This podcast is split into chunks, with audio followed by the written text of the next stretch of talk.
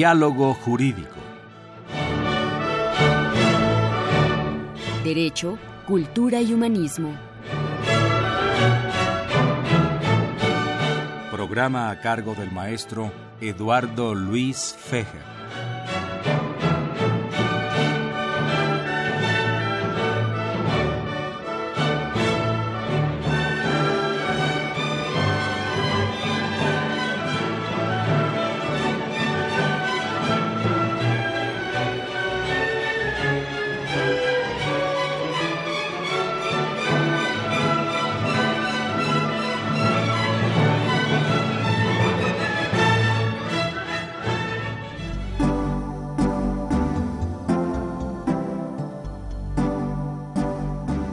Está usted escuchando Diálogo Jurídico, Derecho, Cultura y Humanismo.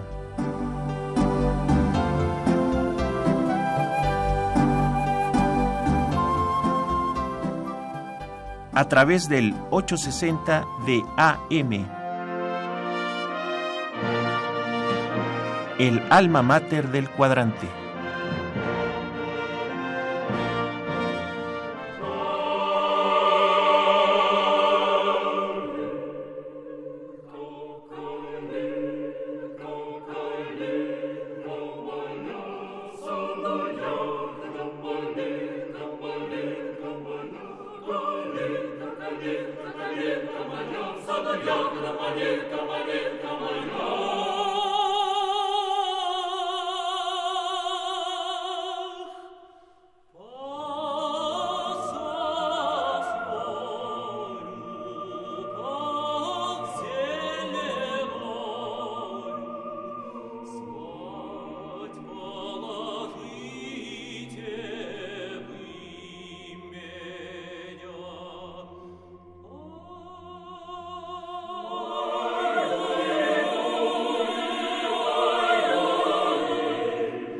¿Qué tal amigos? Muy buenas tardes. Los saluda Eduardo Luis Fejer en este programa de la Facultad de Derecho, Diálogo Jurídico, con nuestro lema Derecho, Cultura y Humanismo.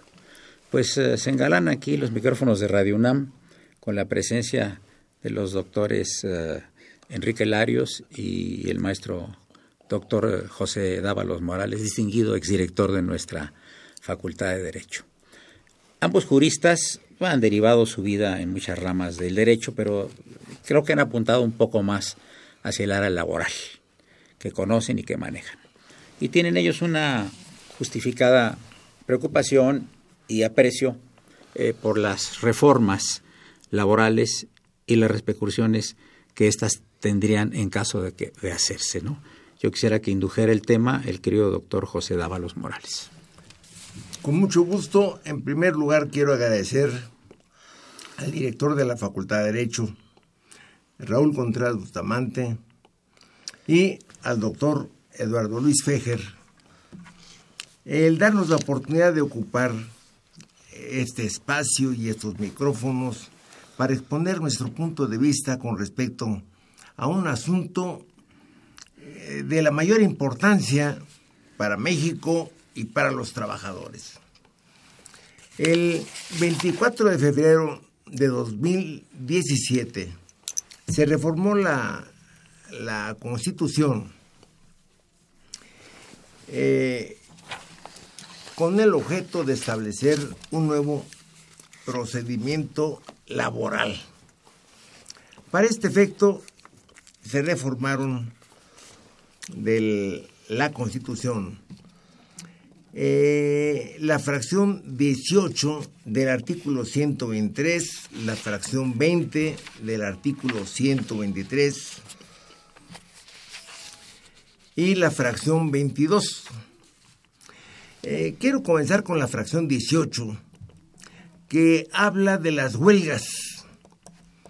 Eh, en la parte final de la fracción 18 dice que cuando se trate de obtener la celebración de un contrato colectivo de trabajo, se deberá acreditar que se cuenta con la representación de los trabajadores.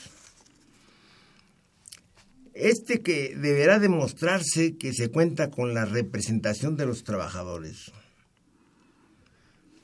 Habrá que mostrar el padrón de todos los trabajadores, la firma de todos los trabajadores. Quien conoce el medio laboral sabe de lo que cuesta obtener la firma de cada trabajador, su domicilio, eh, su nombre completo. No es porque tengan miedo eh, a las autoridades porque se sientan perseguidos, sino por la desconfianza que les causan este tipo de eventos, de tener que dar sus datos completos y su firma. Pero la reforma constitucional dice que quien quiera firmar un contrato colectivo de trabajo debe acreditar que cuenta con la representación de los trabajadores. Luego en la fracción 20 del artículo 123 eh, se establecen la, el cambio de juntas de conciliación y arbitraje por tribunales laborales. Tribunales laborales que dependerán del Poder Judicial Federal y del Poder Judicial Local de los estados. De esto vamos a hablar el maestro Larios y yo. Pero yo quiero hacer eh, énfasis en un punto de que en un párrafo, en tres párrafos, eh, se menciona cuatro veces la imparcialidad de las resoluciones de los tribunales del trabajo, la imparcialidad de los tribunales del trabajo en donde se van a estar llevando los asuntos de los trabajadores y de los patrones. Me extraña mucho el que no se haya buscado otro término que el de la imparcialidad por una razón. El derecho del trabajo tuvo en el aspecto procesal una reforma en 1980 para hacer del procedimiento del trabajo un procedimiento social. ¿Por qué? porque el procedimiento del trabajo en la ley de 1931 y en la ley de 1970 se venía fundando, se venía basando en el principio civil de que todos somos iguales ante la ley. Y el legislador de 1980 se dio cuenta de que era una mentira esta igualdad de los trabajadores ante la ley. Y entonces el legislador de 1980 dijo, hay que regular de manera desigual a los desiguales. Y el procedimiento del trabajo a partir de entonces es un procedimiento social eh, en donde las resoluciones no son imparciales, el procedimiento no es imparcial. ¿Por qué? Porque son diferentes se da trato diferente al patrón y al trabajador. Por eso el procedimiento del trabajo es parcial. Y aquí en esta reforma de la fracción 20 no se buscó la forma de considerar esto que es sustancial para el procedimiento del trabajo, esto que es sustancial para el procedimiento del trabajo, de haber expuesto de alguna manera un término que no trajera este conflicto primero, para que nos, dedicamos a la disciplina en la universidad y segundo, para los trabajadores, de que se nos insiste en que las resoluciones van a ser imparciales y el procedimiento va a ser imparcial. Bueno, esto es una cosa de quizá de técnica jurídica de redacción. Enrique Larios, ¿en qué beneficia o en qué perjudica a los trabajadores mexicanos esta, esta reforma constitucional? Que sería realmente el son los destinatarios finalmente. ¿no? Miren, la reforma constitucional puede tener cosas interesantes. Hay que analizarlas. Hay cosas interesantes en ella. Por ejemplo. En México tenemos un grave problema de que en el Poder Ejecutivo existen varios tribunales que no deberían de pertenecer al, al Poder Ejecutivo. Entre ellos están las juntas de conciliación y arbitraje. el Tribunal Federal de Conciliación y Arbitraje. También ahí designa este magistrados en el tribunal, en el eh, Tribunal eh, Federal administrativo lo designa el presidente de la República y por lo tanto en los tribunales administrativos de los estados de la República, incluyendo la Ciudad de México, también designan el Ejecutivo. Vamos, vamos al campo agrario y también nos encontramos la misma situación. No se diga en el campo militar. Entonces esa justicia queda en manos de, de entes del poder ejecutivo. Con la materia laboral se analizó bien esta situación. No deberían de estar las juntas de conciliación y arbitraje en el Poder Ejecutivo, sino que debería de pasarse los conflictos laborales a dónde? Al Poder Judicial. Y entonces, aquí lo dice esta reforma muy claramente, que debe de pasar todo lo que es de carácter federal en materia de trabajo, debe de pasar a al, Poder Judicial Federal y todo lo que se denomina competencia local en materia de trabajo debe de pasar a tribunales eh, del Poder Judicial de cada uno de los estados. Bien, el problema fundamental y antes de decir el problema fundamental, primeramente muchas gracias Eduardo Luis Fejer por la invitación. Maestro Dávalo, siempre es un honor participar con usted y al señor director de la facultad también mi agradecimiento y reconocimiento por la labor que desarrolla. Absolutamente digna, magnífica. Pero vámonos a lo, a lo técnico. En, el, en, los poderes judiciales eh, estatales, no conocen la tutela del Estado sobre los trabajadores. ¿Qué ha pasado? Que ya han comenzado a, legislar los poderes judiciales estatales y tenemos dos casos, el, el, caso del estado de Hidalgo y el caso del estado de Chihuahua. En el caso del estado de Chihuahua, a ciertas observaciones que hicimos un grupo de laboralistas, que, les, que hemos estado insistiendo en que esto está mal, el gobernador del estado dijo, ya no se toca ese asunto, vamos a esperar a ver cuál es la experiencia que se da. Ya lo legislaron, la detengo, pero no, voy a, no la voy a publicar.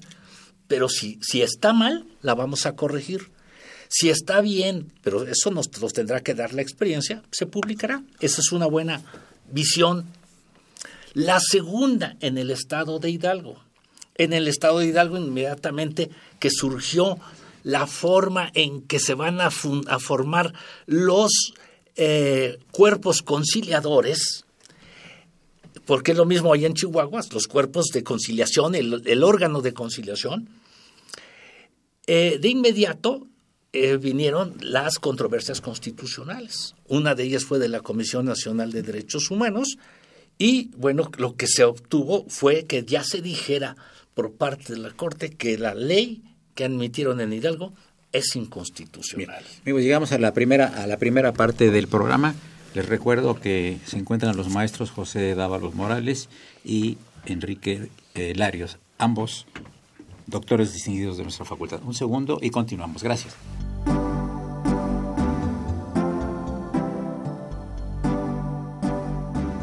Está usted escuchando Diálogo Jurídico, Derecho, Cultura y Humanismo.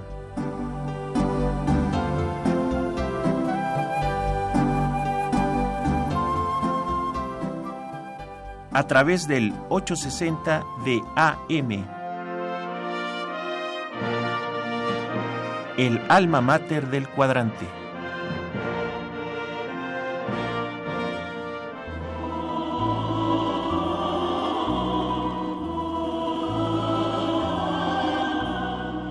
слышны в саду.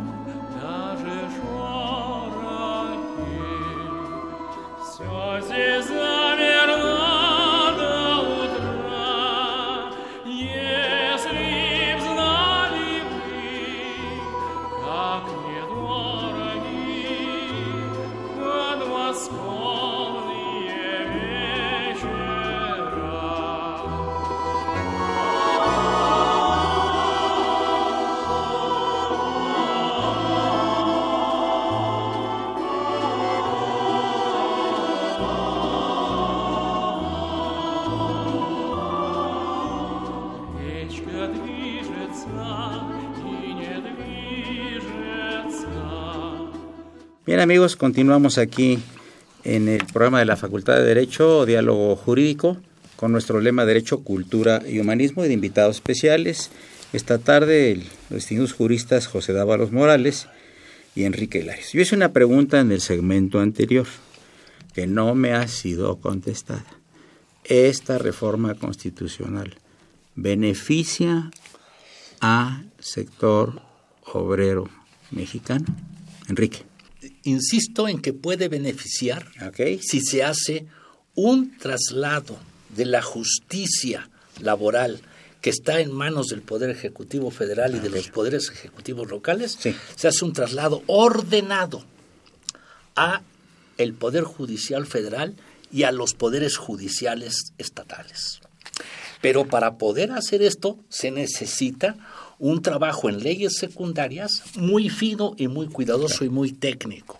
Lo que decía hace rato el doctor Dávalos, que se habla de imparcialidad, imparcialidad, imparcialidad, debe de establecerse una situación. El, juez, el juzgador laboral sí debe de ser imparcial sin perder de vista que tiene que tutelar derechos irrenunciables de los trabajadores. Hay derechos que debe de ajustarse. Voy a dar un ejemplo al que no se puede desajustar ni un juzgador este, en el Poder Judicial ni ahorita en las juntas de conciliación y arbitraje, y es en la equidad de género. En equidad de género hay un tratado internacional que es del cual México es parte y que ya se está aplicando ahorita en las juntas de conciliación y arbitraje, porque te dicen, bueno, si hay esa, desigualdad tan grande que se da, caso concreto, entre una doméstica y su patrón, y ahí está el conflicto en las juntas de conciliación y arbitraje, se debe de acudir atendiendo a la desigualdad que tiene todas las personas que trabajan en el sistema doméstico. Entonces, sí es necesario que no se pierda esa obligatoriedad de los juzgadores de poder tutelar derechos que tienen los trabajadores y lógicamente, no se trata de hacerle el juicio al trabajador, no, se debe de ser equilibrado, pero solamente que ese equilibrio es con justicia social. Y si queremos hablar de justicia social, nos tenemos que ir a los tratados internacionales sobre justicia social de los cuales somos parte y que ha promovido la Organización de las Naciones Unidas y que ha recogido y publicado también la Organización Internacional del Trabajo. Maestro Dávalos. Estoy totalmente de acuerdo con el doctor Enrique Larios de que el término imparcial el constituyente lo utilizó no para atacar a los trabajadores, pero mi pronunciamiento a este respecto fue de que no se cuidó para nada eh, eso que tanto costó en la reforma procesal laboral, de decir, no hay igualdad entre las partes, no hay igualdad en el procedimiento laboral. Por tanto, debe tratarse desigualmente a los desiguales. ¿Por qué? Porque de una manera se trata al patrón y de otra manera se trata al trabajador. Por tanto, este término de la imparcialidad debe cuidarse de tal manera que se abran puertas para que se aplique precisamente los principios de justicia social, de que habla precisamente el doctor Enrique Larios, y tiene toda la razón, nada más que con estos términos en la Constitución y en el proyecto de la ley los vi también, que hablan de la imparcialidad, de la imparcialidad, de la imparcialidad. Bueno, yo como, como abogado, y no me hablan para nada de los principios de justicia social, entonces yo digo, se está olvidando tanto en la Constitución como en el proyecto de la ley la protección que el Estado tiene compromiso de dar a los trabajadores por ser la parte más débil de la relación laboral. Porque el patrón tiene medios económicos, el patrón tiene cultura, el patrón, el patrón tiene relaciones sociales para defenderse. El trabajador carece de todo esto y por eso debe cuidarse este, aspecto. Totalmente de acuerdo con el doctor Dávalos. El patrón por lo menos sabe dónde encontrar un abogado, ya lo tiene desde antes, o tiene un jurídico a su disposición. El trabajador cuando se encuentra en el grave, lo que es más dramático, el despido del trabajador, cuando se encuentra en el despido, pues se le cierran las puertas porque no sabe a dónde acudir a buscar a un abogado. Y los abogados laboralistas somos muy pocos, ¿eh? Los que nos dedicamos a defender trabajadores somos muy pocos. Entonces, ese es el problema. Lo que dice el doctor Dávalos tiene toda la razón. El proyecto de ley secundaria o leyes secundarias para implementar la reforma constitucional del año pasado es verdaderamente un paso desafortunado. Fue atacado acremente por todas las instituciones laborales de trabajadores y de defensores de derechos humanos del país, pero no solamente eso, sino que del extranjero se manifestaron de manera este, como pocas veces yo había visto que un problema mexicano afectara el interés de otros organismos. Y aquí pude observar cómo el sindicalismo internacional, por ejemplo, Industrial Hall, Industrial Hall, que es un conjunto de sindicatos que aglutina a millones de trabajadores en el mundo, hace una una sugerencia a la Cámara de Senadores, eso no lo voten. Pero vamos al por qué, maestro. Por el Tratado de Libre Comercio. Entonces, este problema laboral en estos momentos está involucrado con la firma del Tratado de Libre Comercio. Porque en el Tratado de Libre Comercio, ¿qué es lo que se ha dicho? En México, los salarios son tan bajos que lo que se está vendiendo al extranjero es la mano de obra barata, más, más, la más barata del mundo occidental. Esto nos, nos señala que estamos en un problema económico, de un desajuste y de un desequilibrio social bastante importante. Entonces, ya contamina un problema del orden laboral, ha contaminado el tema de, eh, del Tratado de Libre Comercio. Hoy en la mañana, si ustedes leen este periódico El Financiero, expresa, por ejemplo, que hay dos cosas que le están reclamando a México en el Tratado de Libre Comercio. No ha firmado el convenio 98 que firmó el presidente de la República, lo pasó al Senado y se quedó congelado en el Senado. No es posible.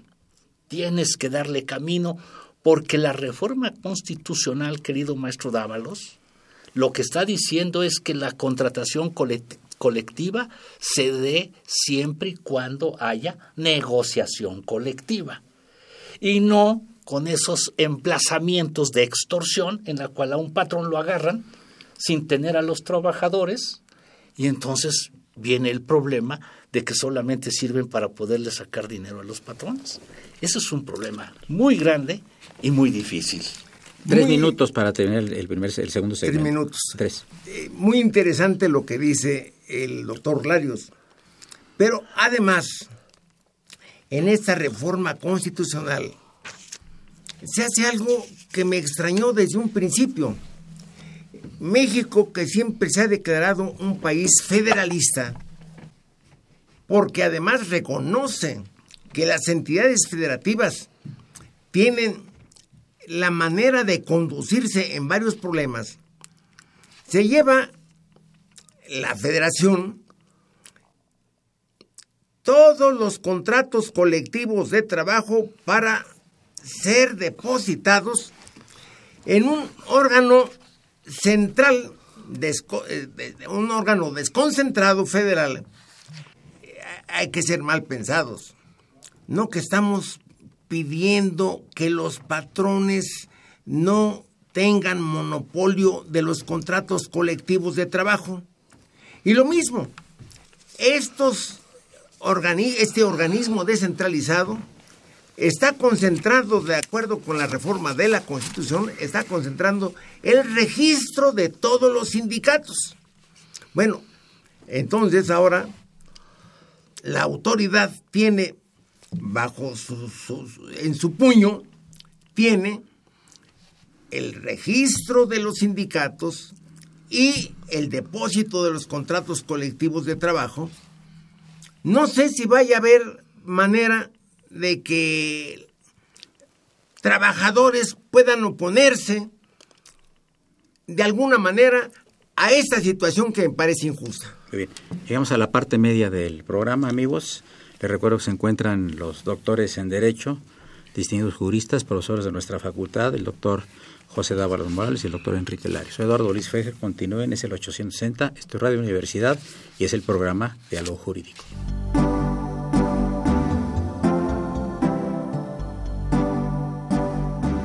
Está usted escuchando Diálogo Jurídico, Derecho, Cultura y Humanismo.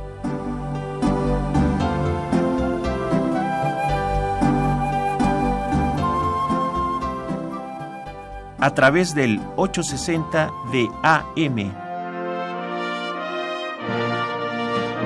El alma mater del cuadrante.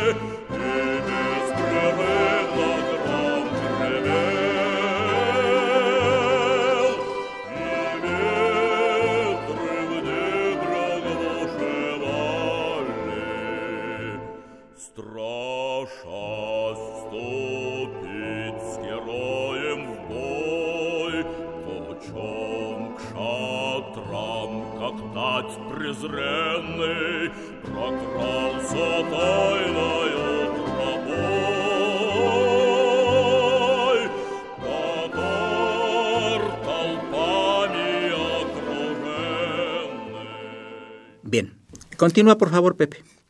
Continúa. Ah, ¿Hay que continuar? Sí, claro. Ya está, está el micrófono nuevamente.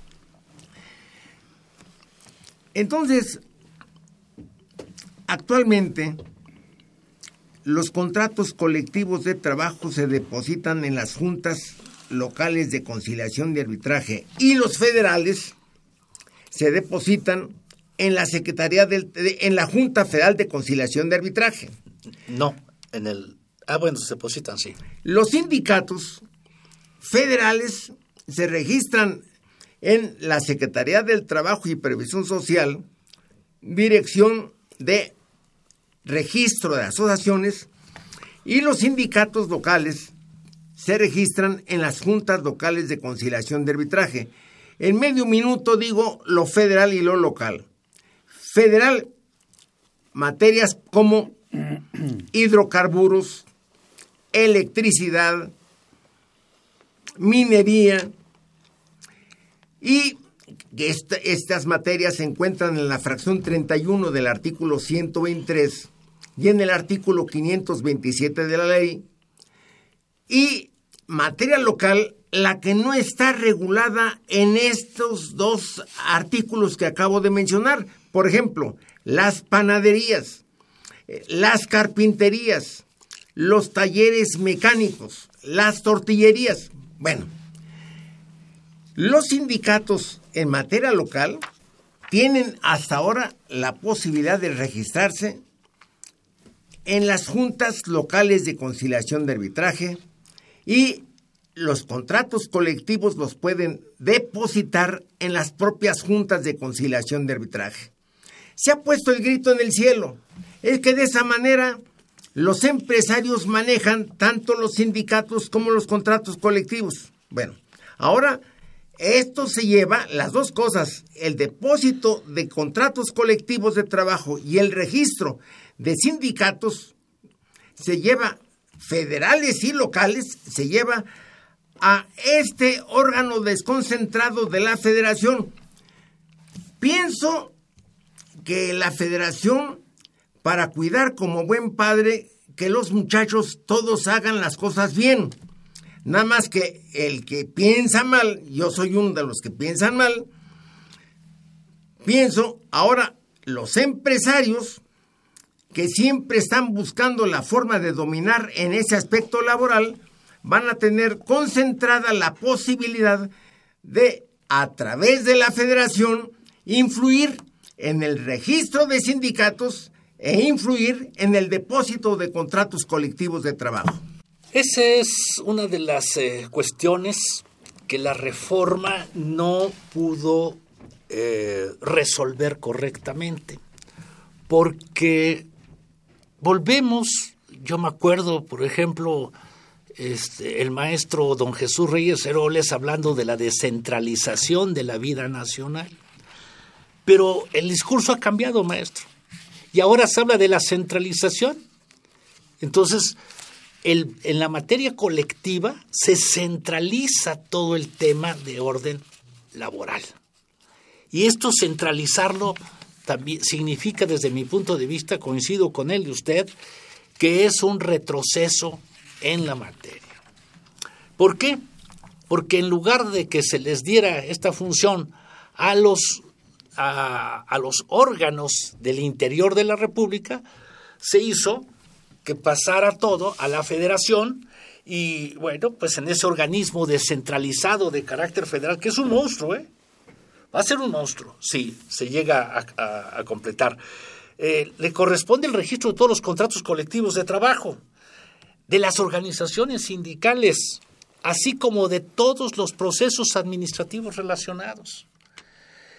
En el proyecto de reglamentación a la reforma constitucional del año pasado, no fueron claros los eh, firmantes de, esta, de, esta, de este proyecto de reforma, no fueron claros y le dan unas atribuciones al organismo descentralizado y las confunden con otras que le corresponden específicamente a las autoridades jurisdiccionales en materia de trabajo conforme la reforma constitucional. Enrique y José, doctor José Dávalos y doctor Enrique Larios, ¿cuál sería, digamos, el aspecto ideal de parte de ustedes dos con relación a toda esta problemática para que nuestro auditorio entienda, porque hemos estado platicando de cosas eh, técnicas muy interesantes y particularmente importantes, por supuesto. Pero yo quisiera también eh, que nuestro auditorio se le clarificara un poco dentro del sistema que tenemos actual, eh, cuando un trabajador de mano, el despido, etcétera, y empieza todo un procedimiento. ¿Y qué pasaría eh, ya en el nuevo sistema ideal para los trabajadores. Estoy hablando de algo ideal, porque muchas cosas de aquí que te están platicando, pues son, son de técnica jurídica. Hay que hacer un tipo de reforma de tal cosa que no sea el ejecutivo el que controle, que no sea el patrón el que controle, etcétera. Eso lo entiende bien el auditorio y lo entiendo yo muy bien. Pero ¿cuál sería, digamos, el, el ideal si era un momento en que se hicieran las leyes reglamentarias ¿Qué deberían decir? Porque finalmente, amigos del auditorio y distinguidos invitados, el telón de fondo es el problema económico de nuestro país, que lamentablemente tiene millones de personas que están en una situación muy delicada. ¿Cómo vamos a hacerle? ¿Van a tener que aumentar los, salarios? ¿Cuánto hay que aumentarlos? Tenemos un gigante enfrente y el otro gigante que es Canadá, que tienen sueltos dispares con los nuestros. Enrique Larios. Precisamente, Eduardo, México ha venido aplicando una política de contención salarial desde los años 80, desde el 82 específicamente. El aviso en ese momento fue los trabajadores se van a tener que amarrar el cinturón y todavía se lo siguen amarrando. Esto por eso ha, ha creado una distorsión económica en el país con ese tipo de salarios tan bajos y que pueden venderse la mano de obra barata a, los Estados Unidos, al Canadá, pero Estados Unidos y Canadá dice, ya no quiero que me vendas mano de obra barata. Ahora, ¿qué tenemos que hacer? Es muy difícil poder entrar, tenemos que hacer una estrategia de romper con la contención salarial para que el mercado interno pueda nutrirse y el mercado interno pueda dar otra respuesta satisfactoria a los otros contratantes del Tratado de Libre Comercio. Porque ese es el punto, ya el, punto nodal en este momento. En el Tratado de Libre Comercio es en sí, hay un, hay un tratado, el Acuerdo de Colaboración Laboral para América del Norte, que se llamaba este tratado este colateral del Tratado de Libre Comercio, este, este eh, tratado da unas reglas, sin embargo ya dijeron esas reglas son embrionarias, necesitamos cambiarlas. Bien, ¿qué es lo que necesita México? Necesita México un cambio de estrategia económica, un cambio donde no se concentre todo en las espaldas de los trabajadores, sino que tengamos, pero no se puede hacer de la noche a la mañana. Ese cambio no se puede hacer de la noche a la mañana. Se necesita una estrategia económica que venga a decirnos, vamos a circular por estos caminos y poco a poco tenemos que ir cerrando los caminos de la desigualdad, cerrando los caminos de la eh, corrupción, cerrando los caminos de la impunidad. Y entonces, en una circunstancia, eso es lo que necesita el país para poder entonces entrarle a una reforma laboral que le pueda permitir a los patrones y a los trabajadores acceder a una nueva justicia del trabajo que no sea para hacer más desiguales a los trabajadores, más desiguales hacia abajo. Esa es la situación, un cambio de política. El doctor Feger nos pidió puntualizar eh, los aspectos de que estamos hablando. Tal vez a veces empezamos a hablar como si estuviéramos en una clase de licenciatura o de posgrado. Y, la gente lo que necesita entender, bueno, de esto que me están diciendo, ¿qué es lo que yo puedo llevarme de lo que estoy escuchando? Yo me centro en dos puntos. Primero, que tanto en la Constitución como en la reforma de la Ley Federal del Trabajo, se establezca con toda claridad que el procedimiento del trabajo percibe la justicia social para los trabajadores. Porque estos términos de imparcialidad confunden a la gente. Yo mismo los leo y quiero, quiero entender que ahora se va, a estar tratando de manera igual a los patrones y a los trabajadores. Eh, yo sí creo que tal vez muy en el fondo los legisladores tienen la idea de la justicia social. Bueno, esto que está muy en el fondo, que lo saquen y que lo exprese la Constitución y que lo exprese la Ley Federal del Trabajo, porque en el proyecto de reformas a la Ley Federal del Trabajo en ningún momento encontramos esa invocación de los principios de justicia social. Uno. Y dos, que no se concentre en la federación en un solo monstruo, en un elefante blanco, que no se concentre el depósito de los contratos y el registro de los sindicatos. Interrumpo porque hay necesidad de interrumpir. Perdón, si viene el, penúltimo corte musical a cargo del padre Cronos.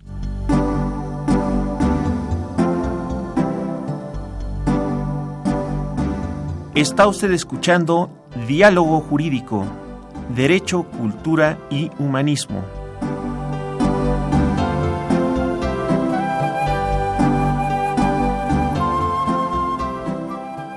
A través del 860 de AM. El alma mater del cuadrante.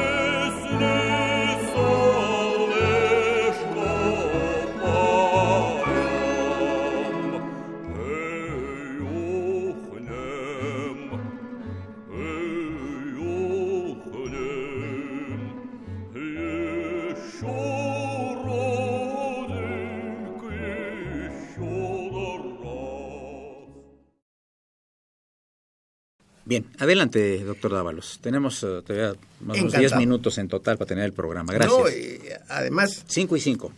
Platicar con usted, platicar con el doctor Larios, es un encanto. El doctor Larios y yo nos encontramos en la Facultad de Derecho, platicamos un minuto porque él lleva, va corriendo a la clase y yo voy corriendo a la clase. Y siempre decimos, luego nos vemos para platicar y ahora es una oportunidad para platicar. Entonces, que no se concentre en la federación esta función de registrar a los sindicatos, a todos los sindicatos del país. Esto es monstruoso solamente de escucharlo. Y el depósito de todos los contratos colectivos de trabajo. ¿Por qué este empeño?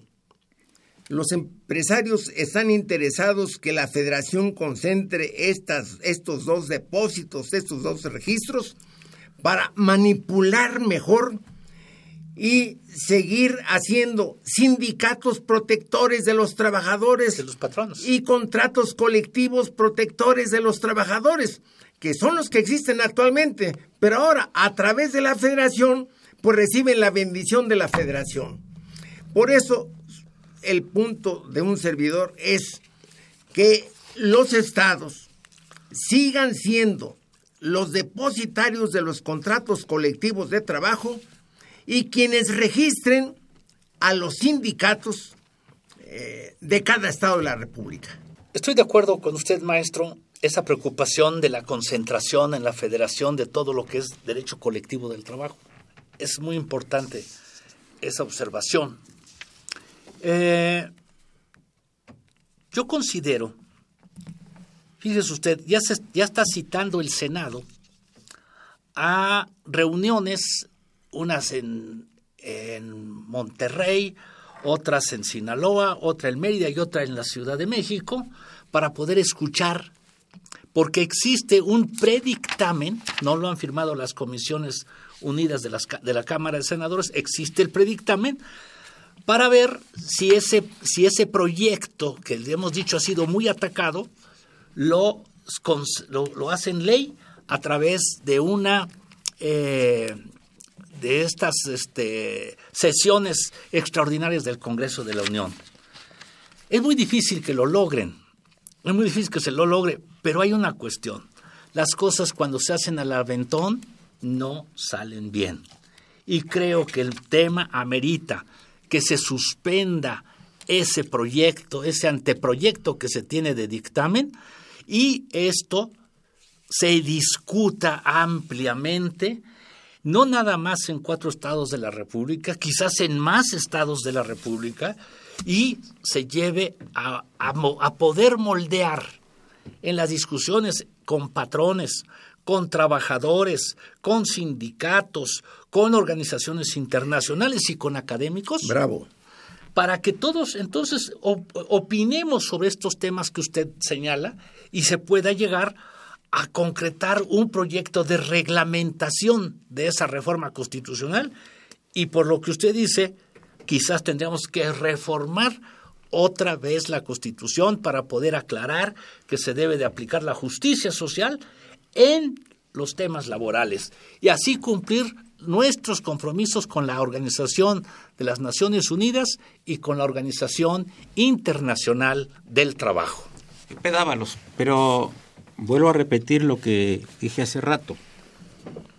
Igual queda muy bien eh, ya las redacciones con el consenso de la OIT, de todas las personalidades como ustedes en materia laboral, consultas en los estados, todo perfectamente. ¿Qué hacemos con el aspecto económico? ¿Qué hacemos con? Con el aspecto económico. Porque va a ser el telón de fondo, a decir, no, pues está muy bien, ahora sí ya va, ya no se van a depositar los contratos en tal parte, ya no va a haber el control patronal, ya tal, tal, tal, tal. Pero ¿qué hacemos con los sueldos de los trabajadores que son, pues, muy pequeños comparados con los de los vecinos? Sí, Pepe. Estoy totalmente de acuerdo en que México es un país pobre. ¿Pobre por qué? Por muchas razones.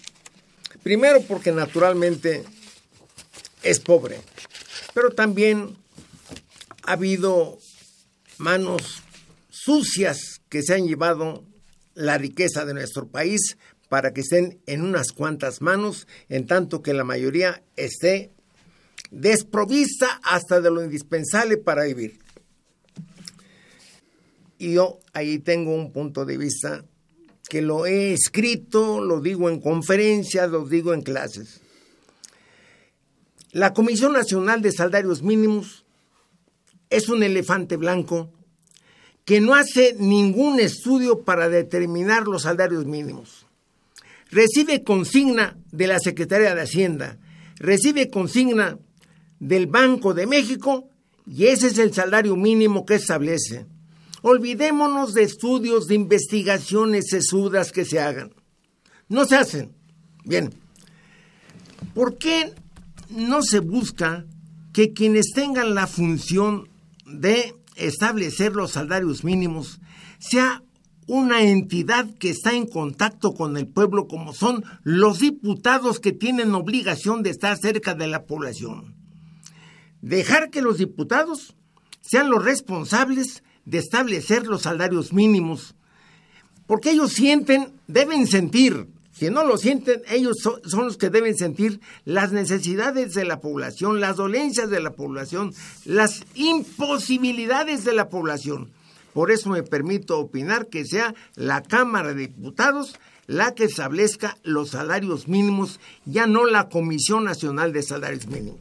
Pero Enrique Larios, este, con todo respeto, las cámaras están integradas por gente muy disímbola, ¿no? Claro. Quizá no tengan el conocimiento de la ciencia económica y las posibles repercusiones, porque los diputados a lo mejor, con tal de llevarse votos para el partido, van a decir que el salario mínimo sea de 300 pesos. ¿Y de dónde va a salir 300 pesos para tantos millones de trabajadores que están en una situación tan delicada? No, no puede ser que de la noche a la mañana se modifique el salario, porque, insisto, esto nos llevaría a una crisis todavía mayor, porque vivimos en crisis. Entonces, lo que se necesita, insisto, es establecer una política en la cual haya recuperación, una política de recuperación salarial. Si podemos cabalgar en esta política, creo que podemos salir adelante. Pero sí, ¿qué es lo que está sucediendo con esta reforma? Esta reforma haría más pobres a los pobres. esa, es, la situación. Esto que hemos estado discutiendo lo advierten en Estados Unidos y lo advierten en el Canadá, que son los socios comerciales. Y ese es el atorón que tenemos en el Tratado de Libre Comercio. El problema es económico. Ahora, lo que tú nos preguntas, Eduardo, es el tema económico. La reforma laboral se ha llevado a la modificación constitucional y a la, y a la, modificación, a, intentar la modificación legal sin contar con un peso presupuestal para ello. Es decir, no hay dinero para hacer la reforma. Ahora, esa reforma con ese organismo que usted comenta, ese organismo que registra todos los sindicatos y que está pendiente de todo, es carísimo. Es una reforma que no se sabe exactamente de qué se trata la reforma. Es una reforma muy cara, muy poco, este, muy poco entendible y que nos lleva a problemas de entendimiento de la propia reforma. Entonces, ¿qué necesitamos? Pues necesitamos, eh, necesitamos poner los pies en la tierra discutir, porque lo que se está discutiendo es la forma en que podemos establecer relaciones de trabajo equilibradas y no en el desequilibrio salarial en que nos encontramos. Eso sería lo que yo podría explicar y que independientemente de que no haya dinero en el gobierno para una reforma, bueno, pues tampoco hay dinero para poder hacer una reforma así de la noche a la mañana y esa saldría carísima. El, modelo que presentaron es carísimo. Entonces, o, sea que todo esto tiene que ser más meditado. Más meditado, más estudiado. Más estudiado. Más investigado. ¿Te llamaron a ti para la reforma laboral? No. ¿Te, ¿Le llamaron a usted, maestro Dávalos? No me llamaron a mí tampoco. Y no quisieron escuchar. Y los expertos son ustedes. No quisieron escuchar. Facultad de Derecho, bueno, es eh, primerísima No, ya- no, eh, En publicar de libros de... No hubo un profesor que participara. No hubo profesor que participara. Ajá, válgame Dios. Eh, bueno, ¿qué, qué más se puede decir? Eh, bien, ya para finalizar, mensaje del doctor Dávalos, mensaje del maestro eh, en dos minutos cada uno, por favor, sobre este tan interesante tema de la reforma laboral. Ojalá el doctor Fejer pudiera eh, darnos la oportunidad de que un poco más adelante volviéramos a juntarnos y analizar las circunstancias en que estamos moviéndonos en ese momento. Con todo gusto. Eh, por hoy, qué bueno que pudimos expresar nuestros puntos de vista cada quien. El maestro Larios, un servidor, coordinados por usted. Yo a veces me excedo de pasión, me excedo de coraje, pero es que estas cuestiones salen de la cabeza y salen del corazón. Y si no salen del corazón, mejor hay que quitarse de esta danza. Muy bien. Maestro Larios. Por mi parte, yo haría una sugerencia a las autoridades, tanto legislativas y ejecutivas, porque este tema lo dejen en paz y que sea el segundo semestre del año entrante cuando se entre a una discusión seria, ordenada, representativa y que tenga eh, un modelo en el que pueda consultarse a todos los interesados en el tema laboral, porque hacerse una, una ley como la que quiere reglamentar la reforma constitucional del año pasado solamente nos llevará a ser un país más pobre, con relaciones laborales más precarias y México no merece una situación como esa. Podemos tener mejores condiciones y podemos hacer un país más digno y más representativo de la nación. Muchas gracias, doctor José Dávalos Morales, eh, quien fuera director de la Facultad de Derecho, su procurador general de la República, funcionario universitario de muy alto nivel, por tu presencia y acertados comentarios. Gracias, querido jurista, reconocidísimo jurista, doctor Enrique Larios, Muchas gracias. quien también ha colaborado tanto pues, por el mundo laboral, especialmente el mundo obrero, y por supuesto con tu brillantísima trayectoria como académico y como representante también en la universidad. Muchas gracias. Le agradezco mucho eh, a Miguel Ángel Ferrini, a quien saludo con el afecto de siempre, los controles, la imagen siempre grata del padre Cronos, don Francisco Trejo, y asistente de producción, el licenciado David Salinas. Soy Eduardo, Luis Fejer, la mejor de las tardes, y continúen, es, el 8, es el, el 860 de Radio Universidad, el alma mater del cuadrante. La mejor de las tardes, gracias.